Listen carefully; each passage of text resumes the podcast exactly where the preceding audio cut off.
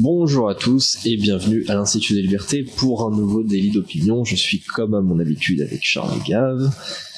Euh, alors, euh, on va passer direct euh, à la première question. On va parler de Mélenchon. Voilà, pour, Ah. mettre, pour mettre tout le monde dans l'ambiance. Alors Mélenchon, il sort un bouquin pour, pour parler à la jeunesse de gauche. Le bouquin s'appelle Faites mieux. C'est Ah, c'est pas dur de faire mieux que Mélenchon. Alors, Alors là, je tiens à le dire dès le départ, c'est un- ça ne doit pas être impossible. hein. C'est sûr, euh, c'est sûr. Maintenant, je pense qu'il dit faites mieux, non pas forcément en termes d'idéologie, mais en termes de, de prise de pouvoir. Euh, C'est-à-dire que euh, voilà, c'est ce qu'il avait dit d'ailleurs hein, juste après, euh, euh, le- enfin à la toute fin de son discours euh, après son élimination de la présidentielle, il a dit à tout le monde voilà, faites mieux en, en mode moi je me. Mais il a je dit- il a dit, je m'en vais aussi. je- oui, voilà, je m'en vais. Mais Mais, mais on il- le voit tout le temps quand Mais même. il est, il est pour un type qui est parti, il, il me, ça me rappelle, ça me rappelle les, les, les adieux de, c'était qui, euh, je ne sais plus, c'était Gilbert Bécaud, quand il faisait des adieux, euh, et on le voyait 40 pendant la vie pendant 4 ans de suite faisant ses adieux, ou je sais plus si c'était Louison Bobet ou Gilbert Bécaud, enfin il y avait quelqu'un comme ça, ouais, je Oui, sais c'est plus. c'est comme les derniers concerts à chaque fois. euh, des... Oui, oui. Il y, avait pareil avec euh, Johnny. Bon, j'en veux pas parce que j'ai- j'aime bien, mais euh, c'est vrai que Johnny, il y, a eu, il y a eu le dernier concert de Johnny, je ne sais combien de fois. Euh, Oui, bah là, c'est un peu ça, pareil avec Mélenchon. Bon, alors, euh, il a quand même eu l'amabilité de ne pas euh, redevenir euh, député de la, de la République, mais euh, on le voit quand même tout le temps. Là, il sort un bouquin, il est passé euh, chez, chez Thinkerview, et alors, euh, il a lâché quand même une grosse énormité là-bas. Euh, je voudrais que, que vous régliez un petit peu son compte par rapport à ça. Il nous a dit le capitalisme ne nous permet pas de survivre dans un monde à 8, 9 ou 10 milliards d'individus. Euh, bon, moi quand j'ai vu ça, je me suis dit le capitalisme est la seule chose qui nous permet de survivre dans un monde à 8 Qui milliards nous a amené à d'individus. 8 milliards. Déjà qui nous a amené à 8 qui nous a milliards. amené parce que dans les euh, c'est le capitalisme qui a quand même permis euh, les progrès de la médecine qui nous ont fait baisser les, qui nous ont fait multiplier l'espérance de vie par deux ou par trois en l'espace de deux siècles et demi donc euh, monsieur Mélenchon comment dire? C'est c'est un monsieur qui ne laisse ne euh, il y avait je sais plus quel était ce grand écrivain socialiste qui disait dès le départ de son livre Commençons par écarter les faits. Ah oui, bah ça c'était Rousseau. Ah voilà, C'est- c'était C'est Rousseau. Rousseau, il me C'est semble. Rousseau, ben, ça me paraît exactement dans la lignée de Mélenchon, c'est-à-dire commençons par écarter les faits, ne prenons pas en compte la réalité et partons vivre dans notre monde magique. Et le grand homme de Mélenchon, c'est quand même, je crois, Venezuela, enfin le grand pays où il se rend fréquemment. D'ailleurs, toujours en classe club, je crois. Il y va pas en classe économie, mais c'est bien pour lui parce qu'il est vieux. Je comprends. Et, euh, et c'était quand même le pays le plus riche d'Amérique latine. Et maintenant, il crève de faim. Et il y en a 2 ou 3 millions qui se sont barrés pour aller vivre dans, le les pays d'à côté. Donc, je sais que si M. Mélenchon arrivait au pouvoir, le problème de la surpopulation française qui n'existe pas parce que c'est un pays qui est sous-peuplé de façon épouvantable, mais il y aurait la moitié des Français qui se barreraient dans le pays d'à côté, comme ça c'est qu'à passer aussi bien à Cuba qu'à Venezuela. Donc, que, que, que M. Mélenchon s- ait écrive un livre, ça me paraît, pourquoi, s'il avait, s'il avait rien d'autre à faire, mais surtout, surtout que les Français ne se donnent pas la peine de le lire, c'est pas la peine, quoi. Euh, oui, je pense que Mélenchon déjà, euh, c'est quelqu'un qui ne comprend pas le capitalisme. C'est-à-dire que, en fait, il, il voit le capitalisme comme un choix de société au même titre que le socialisme. Euh, or, le socialisme, il est issu d'une idéologie. Le capitalisme n'est pas issu d'une idéologie. Vous mettez trois petites filles, elles commencent à échanger des trucs, euh, à jouer à la marchande et à échanger des trucs. C'est le capitalisme, c'est d'essayer de vendre quelque chose un peu plus cher que vous l'avez acheté, et donc de créer de la valeur. Et donc, s'il y a un système de, de création de valeur où tout le monde est libre, ben tout le monde est content. Parce que dans le socialisme, c'est un système de destruction de valeur où tout le monde est plus pauvre à la fin. Donc, euh, non, mais il ne faut pas essayer d'expliquer quoi que ce soit à Monsieur Mélenchon. Si vous voulez, je crois que Je, oui, je, je pense que c'est peine perdue. il y a des moments, si vous voulez, où on se dit, bon, ben, vous savez, c'est toujours ce que je dis, Rousseau, qui est à l'origine de la gauche française, qu'on le veuille ou non, c'est quand même celui qui a écrit les plus beaux bouquins sur l'éducation. Et il a, il a abandonné tous ses enfants à l'assistance publique. Donc, euh, il a eu cinq ou six enfants avec sa cuisinière, là, ou je sais pas quoi. Et euh, chaque fois, il les, il, les, il les enlevait à la mer et il les donnait à l'assistance publique. Donc, pour moi, la gauche, c'est euh, de parler de l'éducation et d'abandonner les enfants à l'assistance publique. Donc, la réalité n'a pas d'importance. Mais cela dit, je pense que c'est aussi la conception de l'éducation selon la gauche, c'est-à-dire que l'État doit remplacer euh, le père de famille. Donc finalement, il y a une sorte de cohérence. L'assistance publique à l'époque, vous la mettiez en 1770 à l'assistance publique. D'abord, c'était l'Église catholique qui s'en occupait. absolument. C'était pas l'État. Et ensuite, si vous voulez, euh, il y en avait à peu près euh, 9 sur 10 qui claquaient. Donc en fait, vous aviez pas le courage de les noyer vous-même, quoi. Oui, c'est sûr. C'était, c'est ce qu'on faisait avec des petits chats, quoi. C'est-à-dire qu'ils considéraient c'est les enfants qu'il avait eu avec cette femme comme euh, comme des petits chats qu'il aurait fallu tuer au moment où ils sont nés, quoi. Non, mais c'est simplement monstrueux, quoi. C'est, et que ce, ce, ce- cet homme-là a été représenté comme un, une, des, une des lumières de la gauche, oui, pourquoi pas, mon Dieu, c'est au même titre que Staline ou euh, Pol Pot ou et tout ça, c'est des bien, c'est des bienfaiteurs de l'humanité. Je me demande, tiens, j'aimerais bien remonter un petit peu dans le temps, voir quand est-ce que Monsieur Mélenchon a commencé à gueuler contre contre Pol Pot au Cambodge. Euh, à mon avis, ça ça n'a jamais été le cas. Mais il faudrait savoir parce que euh, je me souviens de cet écrivain qui s'appelait Lacouture, qui était de gauche, qui était qui était euh, qui écrivait dans Le Monde et euh, qui était bordelais. Et quand on lui a demandé pourquoi il avait rien dit au moment où il y avait eu tous les massacres communistes au Cambodge, il avait dit je pouvais pas le dire parce que c'était le Figaro qui l'avait dit le premier. Donc si vous voulez un génocide qui était euh, décrit et annoncé par quelque, journal de droite, c'était pas recevable dans le discours public. Bah, C'est comme Mélenchon. Pour moi, Mélenchon, si vous voulez, ce que peut penser Mélenchon, ça m'est complètement indifférent parce que je sais que tout ce qu'il pense est faux. Oui, bah, y De- compris, y compris ce qu'il a dit effectivement lors de lors de cette interview. Euh, je voulais, voilà, je voulais juste vous en parler pour euh, pour voir un petit peu votre réaction par rapport à, à ces propos. Euh, il va de soi que, en fait, comment dire, euh, le capitalisme est la seule chose qui permette de vivre dans un monde à 8 milliards d'individus, parce qu'en fait, s'il n'y avait pas eu le capitalisme, on n'aurait pas pu atteindre 8 milliards d'individus. Ça aurait été Ouais. euh, arithmétiquement euh, strictement impossible. Absolument. c'est- Euh, et d'ailleurs, en plus de ça, puisque on fait un petit peu le pont avec euh, l'émission précédente où nous avions euh, reçu euh, François Gervais, le capitalisme, je trouve, s'adapte en permanence aux besoins de l'époque. Bah, Et c'est ça qui est fantastique avec ça. C'est pas difficile, c'est que en principe, ça se passe avec les. Vous vendez, vous achetez quelque chose. Il y a une transaction. À l'occasion de cette transaction, il y a un prix qui est créé pour l'objet ou le service que vous avez acheté ou vendu. Et pour que le système fonctionne, il faut que les deux côtés de la transaction soient volontaires. C'est-à-dire que je vois pas quel est le problème d'avoir un système qui est fondé sur des transactions volontaires. Personne ne vous force à acheter, personne ne vous force à vendre. Vous le faites parce que vous êtes d'accord à ce moment-là d'acheter ou de vendre. Bon. L'alternative, c'est que vous soyez forcé soit d'acheter, soit de vendre. Donc, si je te dis, vous avez un système capitaliste qui est en principe volontaire et un système euh, non capitaliste qui est fondé sur la contrainte. Donc, vous avez le choix entre la main invisible d'Adam Smith ou le grand coup de pied dans le derrière de Joseph Staline. Mais il n'y a rien d'autre. Donc, quand on me dit il y a un système alternatif au capitalisme, je dis c'est une idée intéressante et ça se termine toujours dans des camps de concentration. Parce que pour que votre système alternatif fondé sur la contrainte marche, il faut que vous ayez le pouvoir d'imposer à l'autre une transaction qui est pas à son avantage. Donc que vous Ouais. ayez le pouvoir de la force publique, et s'il n'est pas d'accord, vous le mettez dans un camp, puis s'il continue à pas être d'accord, vous le tuez.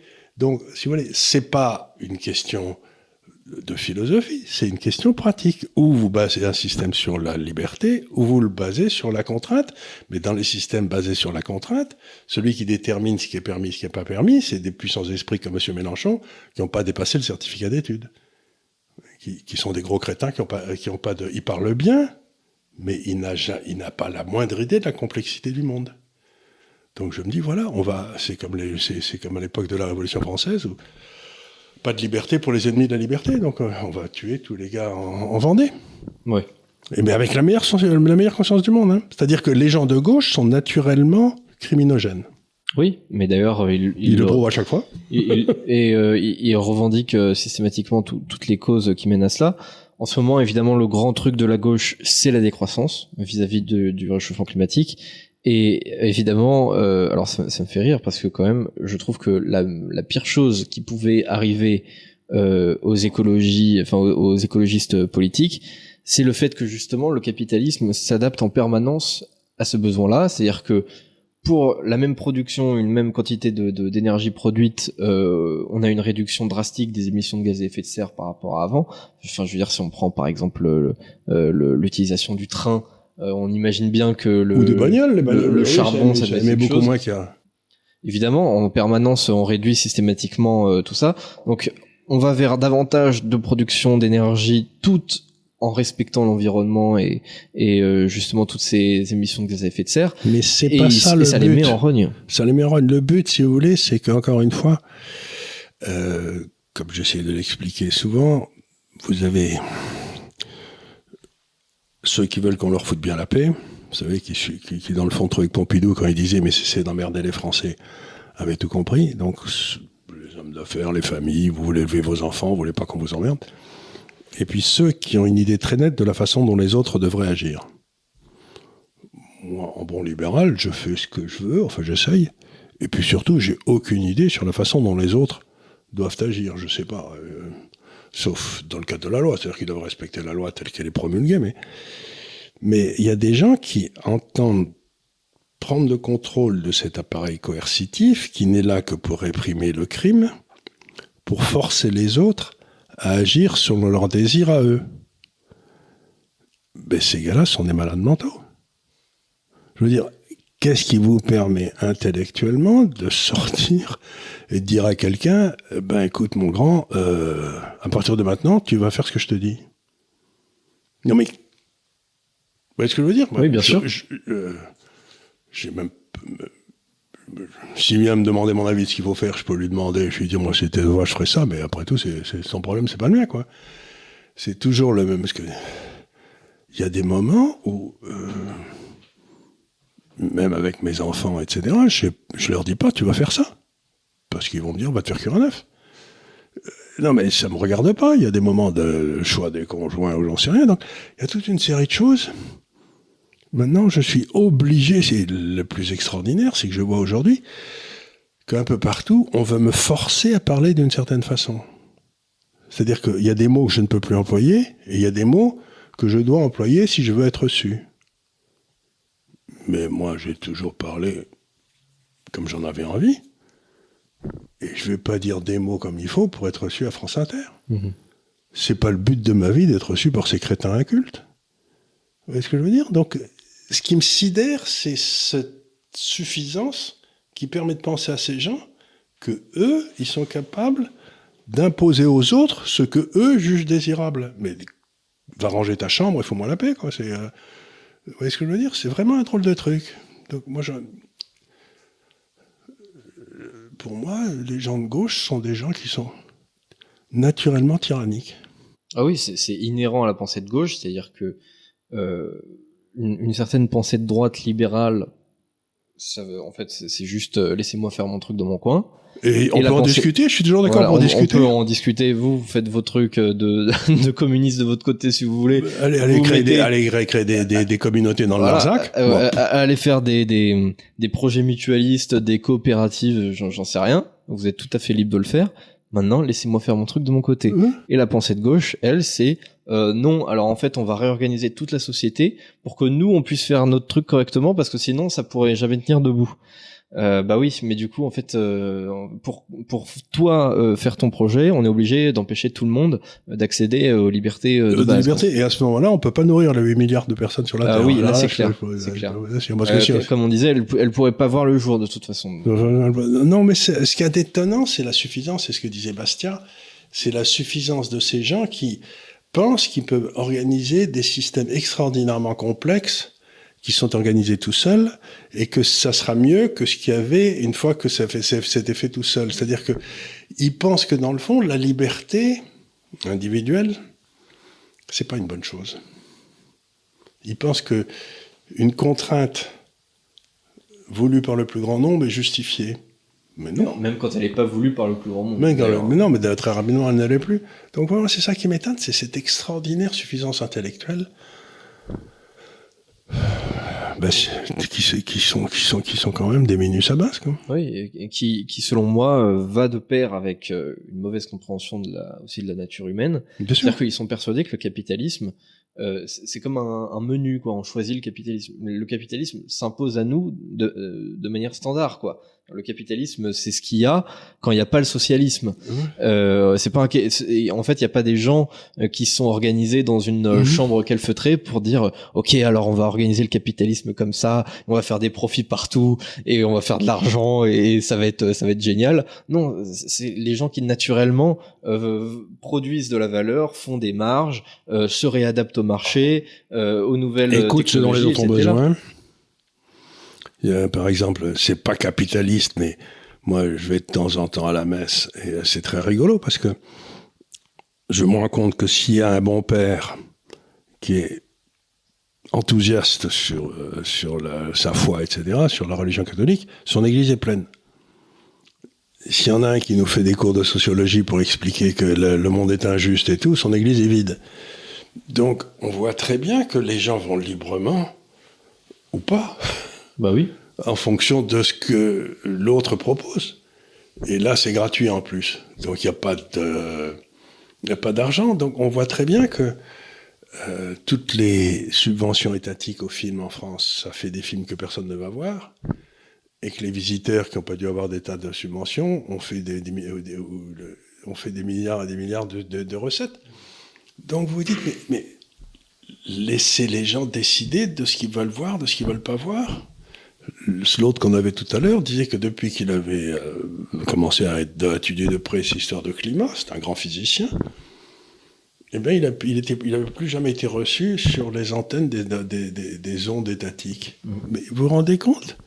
C'est-à-dire que ces demeurés qui sont là empêchent le public d'avoir accès à une information parce que, pour des, pour des, pour des raisons quasiment religieuses, ils pensent que ce serait pas bon que le peuple ait cette information. Mais vous vous rendez compte de ce que ça veut dire de ce qu'il pense du peuple? Le peuple est tout à fait capable de, prendre une information et de la traiter. Donc, les gens qui sont contre le capitalisme, ils sont naturellement contre la liberté d'information, contre la liberté de transaction, contre le droit de propriété et pour les camps de concentration. C'est toujours pareil. C'est toujours les mêmes. Mm. Et au Venezuela, vous voyez ça tous les jours, M. Mélenchon trouve ça très bien. Oui, c'est assez, assez fascinant parce qu'effectivement, euh, alors les, communistes ne se revendiquent plus tellement de l'URSS, euh, vu qu'il s'est passé tout un tas de trucs euh, dont on est au courant maintenant, euh, fort heureusement. pareil pour le Cambodge, etc. Mais il y a des, des régimes qui existent encore aujourd'hui, qui sont peut-être moins tyranniques, euh, on va dire, en termes de, de camps de concentration, de goulag, etc., mais qui sont tout autant tyranniques en termes de liberté individuelle, de liberté d'entreprendre, et dans lesquels euh, l'économie, euh, enfin l'inflation à chaque fois pète le plafond, et bah, justement le Venezuela, effectivement, Mélenchon est tout à fait fan du, du, du, Venezuela, qui est un pays dans lequel il n'est pas rare de croiser une inflation à trois chiffres. Euh, et ils s'en revendiquent. Apparemment, tout va très bien dans ce pays-là. Enfin bon, c'est curieux de ne pas remettre en question à ce point euh, ces dogmes parce que ils sont quand même euh, extrêmement éloignés de la de toute forme de réalité, je trouve. non, c'est simplement que c'est. Moi, je crois que c'est c'est d'origine quasiment religieuse, c'est-à-dire que il pense que de la liberté naît le mal. Et c'est un truc qui est vieux comme les rues, mais c'est pas vrai. ce qui naît de l'absence de, liberté, c'est c'est la division, c'est-à-dire le, diable, ça veut dire celui qui divise. Donc ce sont des gens qui sont naturellement entraînés vers la division.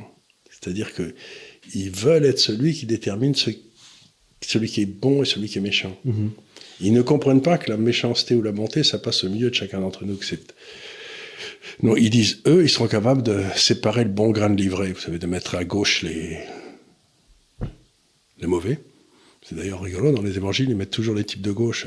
à gauche, c'est toujours les livrés, et à droite, c'est les... Le bon grain. C'est le bon grain, quoi. Mais je sais pas pourquoi, d'ailleurs. Ils ont... le, Seigneur, il doit être droitier, mais... Euh, je m'a toujours fait rigoler. Dès qu'on parle de quelque chose de gauche, de maladroit et tout, pouf, c'est toujours à gauche. Quoi. Ouais. Mais même en, en, italien, ça se dit euh, sinistra. Sinistra, c'est-à-dire c'est vraiment le truc qui marche pas. Ça, sinistre. C'est Ouais. des trucs qui viennent Oui, de ça gauche, donne quoi. pas envie d'être gaucher. Non Voilà, donc c'est pareil, il y a des gens qui doivent se satisfaire de cette euh, autorité morale qu'ils se, qu'ils se donnent à eux-mêmes. Non, mais comme on dit, euh, l'enfer est, est pavé de bonnes intentions. Oui, mais Je pense que c'est exactement le, le cas de ces gens-là. Ils ont toutes les, toutes les bonnes intentions du monde, mais euh, en fait. mais non, euh, mais non, parce qui- que qui les bonnes intentions du monde, ça serait laisser les gens libres. Eux, ils veulent les contraindre. Oui, mais justement, ils, ils pensent que Par la contrainte, on arrive à des résultats. Voilà, ils, ils pensent que euh, par la liberté on arrive à l'enfer, c'est précisément l'inverse. Et donc euh, eux ils veulent absolument enle- enlever la liberté, euh, puisqu'ils disent voilà moi j'ai une bonne conception du, du, du bien et du mal, donc je veux contraindre absolument tout le monde euh, à cette euh, à cette vision des choses. Euh, Il y a un autre domaine dans lequel je voudrais parler un petit peu de capitalisme et surtout de capitalisation, c'est les retraites. Euh, comme euh, j'avais dit la semaine dernière, on va revaloriser les, retraites, hein, c'est automatique chaque année, donc de 5,2%. Euh, ça représente 14 milliards dans notre budget. Et évidemment, c'est une charge qui va peser sur les actifs. Ce qui va donc, ce, qui, veut dire que le niveau de vie des, des retraités dépend euh, directement du niveau de vie des actifs. Et donc, euh, bah, en fait, euh, là, on va encore ponctionner davantage les actifs, ce qui, à mon avis, n'est jamais une bonne chose. Euh, Est-ce que c'est le moment ou jamais de passer au moins en partie euh, à une retraite euh, par capitalisation? Bah, attendez une seconde, vous voulez passer à la capitalisation? Vous allez vous demander à l'Agir Carco de s'en occuper, et puis ils- à peine ils s'en sont bien occupés et que vous avez une bonne retraite, ils vous l'appliquent. Oui. Donc, si vous voulez- non, non, mais c'est, euh, le vrai, la vraie question que vous posez, c'est si vous avez fait une bonne retraite pour vous-même en vous démerdant tout seul comme un grand, en suivant les conseils de l'Institut des libertés, vous êtes mieux démerdé que les autres, eh bien, à ce moment-là, ce qui se passe, c'est qu'ils vont venir et vous dire, comme vous vous êtes bien démerdé, on va vous piquer votre pognon. Ouais. Oui, c'est exactement Pour ça. le donner à ceux qui ont, qui ont rien. Donc, donc, donc euh, le, le problème, c'est pas du tout une question de retraite, c'est une question de droit de propriété. Oui, si alors vous oui, n'avez pas de droit de propriété sur votre retraite, c'est pas la peine de vous faire une retraite. Il vaut mieux que vous vous barriez, que vous allez faire une retraite dans un autre pays. Ouais. Le droit de propriété, c'est le- vous pouvez pas avoir de retraite si vous n'avez pas un droit de propriété sur les actifs qui vont vous permettre d'avoir cette retraite. Parce que si on voulait, si on vous pique les actifs, à quoi ça sert? Donc encore une fois, si vous voulez, c'est une histoire de fou. C'est-à-dire que ce que j'ai j'ai expliqué aux gens, vous avez 14% qui vont en retraite dans, les, dans le, le- le PIB aujourd'hui en France. Bon, le PIB est à 100, donc vous payez 14 en retraite. Mettons que le PIB passe à 90.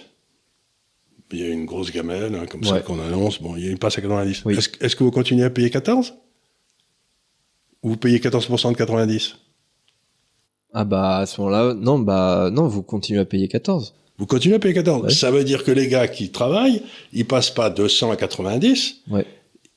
Ils passent de 100 à 90, moins 14% des retraites, Ouais. mais moins 14 de retraite, c'est-à-dire qu'ils vont passer. Ça va être une gamelle géniale. Ouais. Et donc, cette espèce de mythe que les retraites, c'est un droit gagné, c'est comme si on vous avait mis des grosses pièces d'or dans la pièce de Picsou, là, vous savez, le- Ouais. dans lequel il va nager avec bonheur. Mais ça n'existe pas. La retraite, c'est un processus où ceux qui, ceux qui travaillent payent pour ceux qui sont, ne travaillent plus.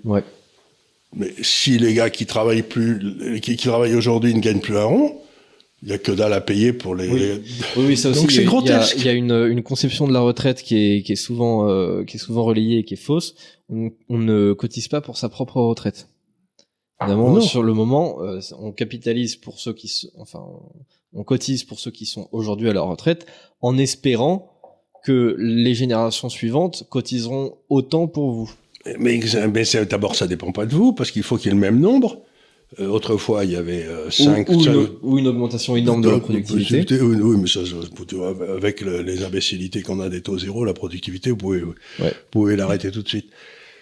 Donc, euh, encore une fois, c'est une. euh, Moi, ce que j'aime, euh, je préfère les systèmes de retraite, comme ça peut exister dans certains pays scandinaves, où vous, in- vous, vous investissez dans des fonds de retraite de votre choix. Il y en a plusieurs qui peuvent être aiguisés, mais la plupart d'entre eux sont plus ou moins indexés sur la sur le PIB. C'est-à-dire si le PIB baisse de 10%, ben tout le monde baisse de 10%. Il n'y a pas, il y a pas que, euh, que les gens qui bossent, les gens Oui, qui il n'y a pas que les actifs, ouais. Et c- au moins, ça me paraît à peu près, euh, ça me paraît à peu- à peu près raisonnable. Mais euh, on arrive toujours à la même chose. Les gens demandent à l'État de leur créer des rentes qui leur sont distribuées, quoi qu'il se passe dans le monde.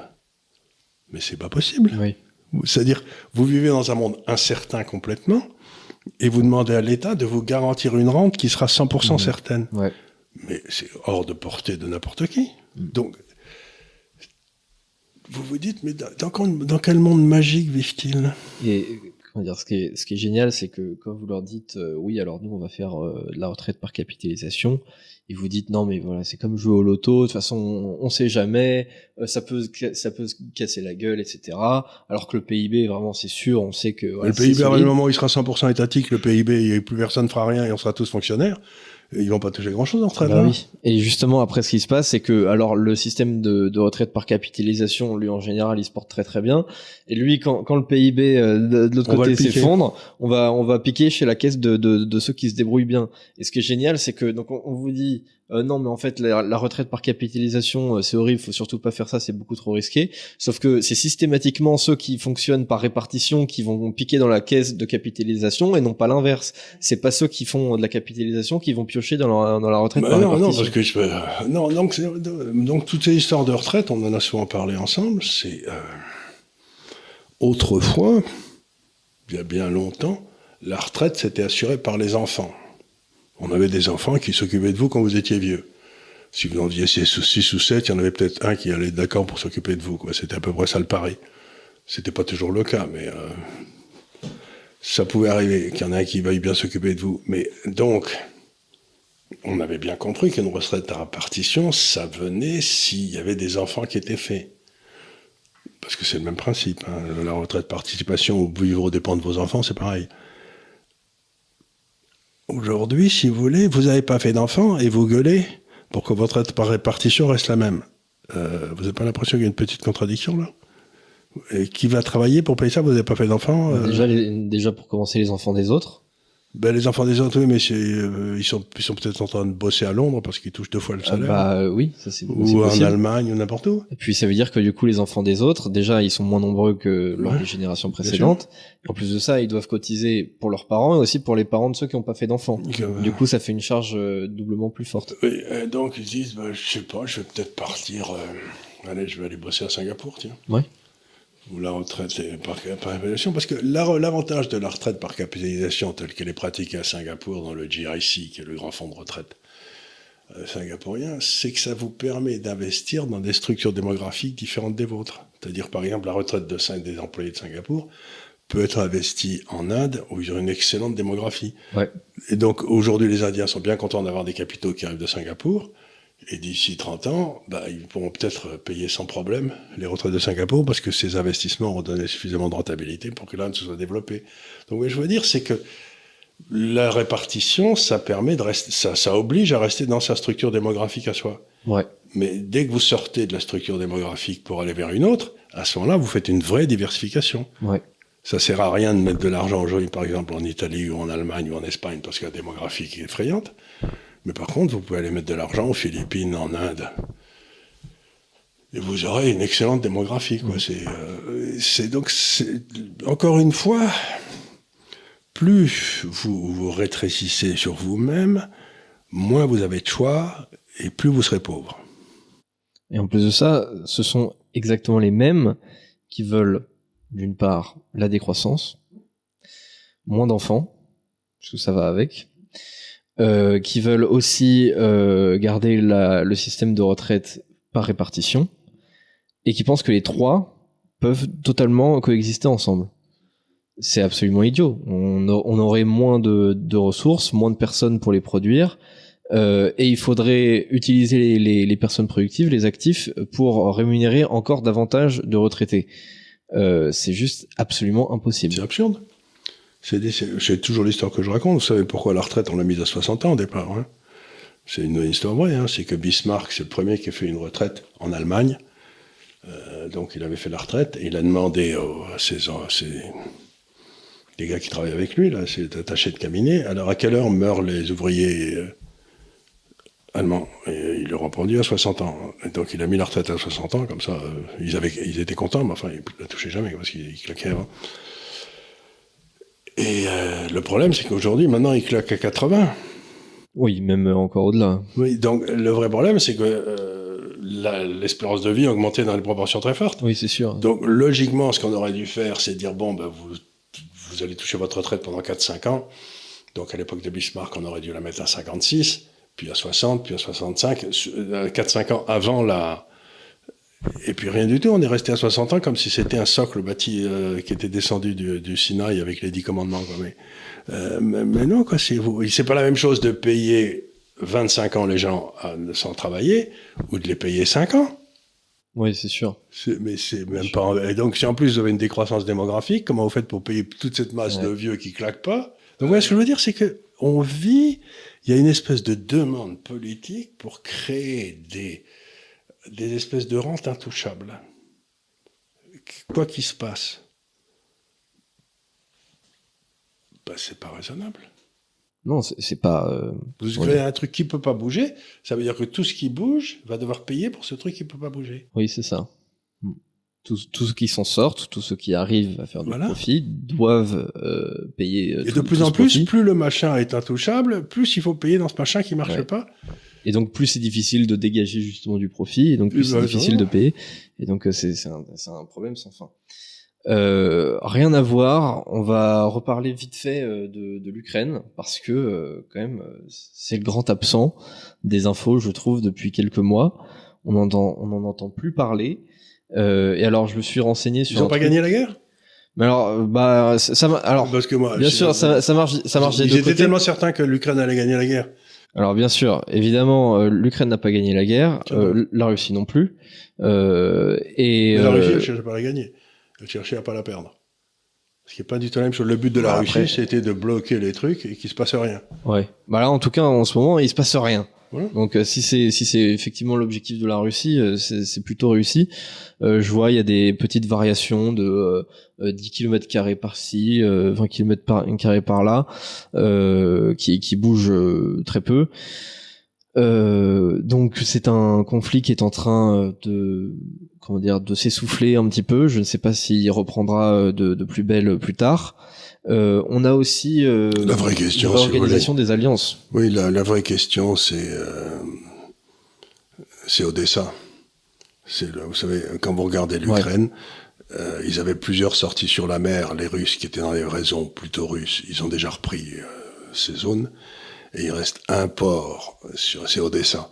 Si les Russes, qui est une ville russe d'ailleurs, si les Russes font avancer leurs armées de la Crimée vers Odessa et prennent toute cette zone et Odessa, à ce moment-là, ce qui reste de l'Ukraine, c'est un pays enclavé, qui a, plus, plus d'accès à la mer. Donc, À ce moment-là, ça ne présentera plus aucun, aucun intérêt pour l'OTAN et on découvrira que finalement, euh, Monsieur euh, Zelensky n'était pas aussi honnête qu'on le disait, que l'Ukraine c'était pas par un de démocratie, parce qu'on quand on veut que tuer son chien, on l'accuse de la rage, vous savez. Donc je, suis sûr qu'on va. Donc, mais ce que je veux dire par là, c'est que on arrive dans une situation où il n'est pas du tout exclu que l'OTAN perde cette guerre. Ah, D'ailleurs, euh, comment dire, on compte ce que ça veut dire? Pardon? Ils se sont mis à quoi, je sais pas combien, à 25 pour attaquer la Russie et ils n'y arrivent pas? Bon après, bon, c'est pas avec euh, toute leur force de frappe, mais c'est vrai que par exemple, on voit que la Pologne euh, ne veut plus faire de, de grandes livraisons d'armes à l'Ukraine. Donc euh, l'Ukraine se, en, fait, l'Allemagne va prendre le rôle de la Pologne. la Pologne qui est en Ukraine, qu'ils ont perdu lors de la deuxième guerre mondiale. Puis vous avez une, toute partie de la Hongrie qui, est, qui a été perdue auprès de la deuxième guerre mondiale. Donc mm-hmm. vous avez peut-être un certain si les Américains, si les les Russes prennent Odessa, vous allez peut-être avoir toute une série de gars en Pologne ou en Hongrie qui vont dire, dis donc, euh, ça c'est nous, hein, on nous l'avait piqué, mais maintenant qu'on refait, on refait la carte. Oui, c'est-à-dire s'il n'y a plus d'Ukraine, bah autant qu'on bah, on, reprend les parties qui nous appartiennent. La Galicie, ça appartenait à la Pologne. Hein. Mhm. Ouais. C'est euh, donc vous regardez des trucs comme ça, vous dites bon, ben on est parti pour un tour. Quoi. Ouais. Bon, en tout cas, là, euh, ça fait quand même pas mal de, de, de, temps que, que le conflit est un peu au point mort. Je sais pas du tout comment ça se passe sur le terrain. Euh, mais enfin, ça évolue très peu. On va suivre évidemment cette, cette évolution. Dès qu'il se passera quelque chose, on en parlera. Mais enfin, voilà pour, pour le front de, le front de l'Est. Euh, c'était une émission un petit peu plus légère que d'habitude puisqu'on avait euh, l'émission juste avant avec, euh, il faut, il, faut, il, faut, épargner les vieux. Voilà, il faut épargner les vieux. La retraite. Je parle pas de moi, je parle du monsieur qui était là avant moi. Oui, oui, bien sûr, bien sûr. Qui avait mon âge d'ailleurs. mais même un, un, tout petit peu plus jeune. Il est un peu plus jeune que moi, il avait un an de moins. Oui, mais pas aussi dynamique. oh, il avait l'air très bien. Non, c'est sûr. Il avait l'air très sympathique et il était, il était très bien. Euh, donc on en termine euh, déjà avec euh, cette émission. On fera donc une émission un petit peu plus longue la semaine prochaine. Je remercie comme d'habitude euh, chaque chaque auditeur pour son attention. Et puis ces émissions, je le répète, chaque semaine sont disponibles en version podcast sur sur Spotify et sur Deezer. Sur ce, je vous dis à très bientôt, à la semaine prochaine. Et merci encore. Et on n'est toujours pas à 300 000. Hein. On n'est toujours pas à 300 000, il faut accélérer un peu là. Faut, accélérer, un peu. on va venir vous chercher un par un, comme jusque dans les shots, comme dit. Comme, pour vous faire vacciner contre le Covid, là, on allait vous chercher. Là, on va faire un pass. Euh. un pass abonnement. Vous c'est ça. Vous pourrez venir que si vous avez un pass abonnement. Voilà, c'est ça. Merci beaucoup et à très bientôt.